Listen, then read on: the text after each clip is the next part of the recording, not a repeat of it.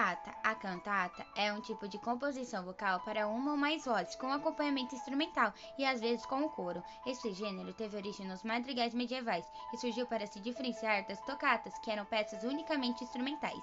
A cantata é tida como o principal tipo de música de câmara vocal do período do Barroco. O gênero ficou um pouco esquecido nos períodos posteriores, como o classicismo e o romantismo, mas retornou no século XX com alguns compositores que resgataram elementos da música antiga em suas obras. Agora eu vou falar sobre Claude Debussy, que foi um compositor revolucionário e um grande pianista francês, mentor e principal criador de um original estilo de música inspirado nos ideais da pintura impressionista.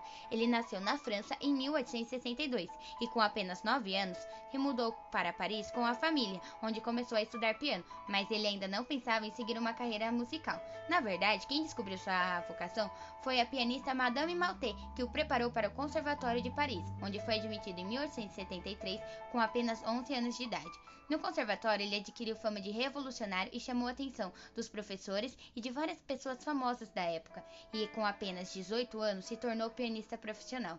Ele iniciou sua carreira compondo música vocal e continuou assim até os últimos anos de criatividade. Infelizmente, ele morreu em 1918, em consequência de um câncer diagnosticado em 1909, deixando uma produção musical inovadora e um pouco acessível para o grande público, com composição para orquestra, para câmara, para instrumento solo, música para piano, canções e música coral e obras cênicas, ou seja, ele foi um grande músico da época.